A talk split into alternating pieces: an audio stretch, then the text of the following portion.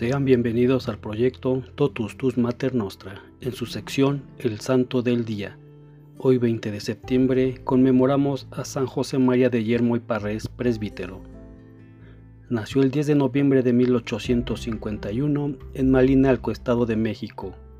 A los 52 días de su nacimiento quedó huérfano de madre. Su tía María del Carmen, junto con su padre, se hizo cargo de su educación que fue cristiana y austera a la vez que llena de cariño y solicitud.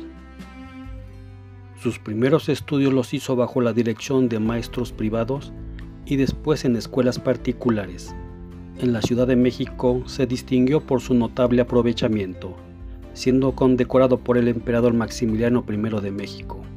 En 1867 ingresó en una congregación religiosa donde al cabo de 10 años y tras muchas luchas interiores, descubrió que ese no era su camino. Tiempo después, continuó sus estudios eclesiásticos en León, Guanajuato, e ingresó a la congregación de los Paules, donde fue influenciado por la vida de Vicente de Paul, donde se ordenó sacerdote en 1879 en la Catedral de León. Fue un elocuente orador, promovió la catequesis juvenil y desempeñó con esmero algunos cargos de importancia en la curia a los cuales por motivos de enfermedad tuvo que renunciar. El nuevo obispo le confió el cuidado de dos iglesitas situadas en la periferia de la ciudad, el Calvario y el Santo Niño. Este nombramiento fue un duro golpe en la vida del joven sacerdote. Le sacudió profundamente su orgullo. Sin embargo, decidió seguir a Cristo en la obediencia, sufriendo esta humillación silenciosamente.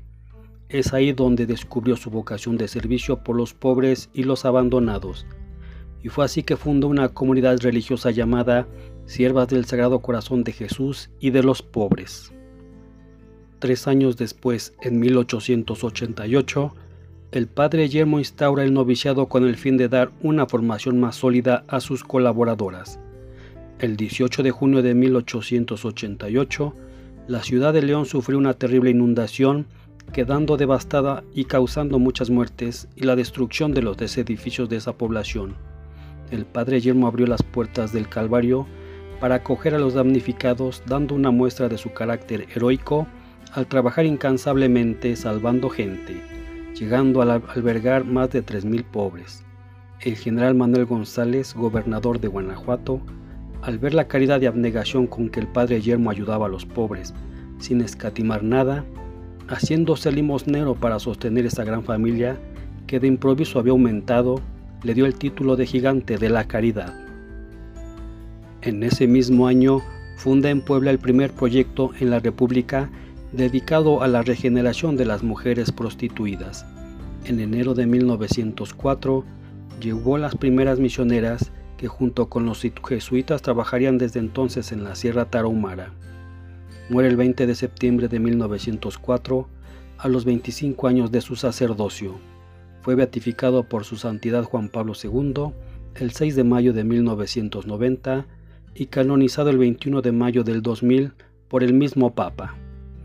Este día celebramos también a San Adel Preto de Arco, San Andrés Kim, San Cliserio Obispo, San Dorimidonte de Sinaida, San Eustaquio, San Francisco de Posadas, San Juan Carlos Cornay, San Lorenzo Han Young y compañeros, Santa Paloma, Beata María Teresa de San José, Beato Tomás Johnson.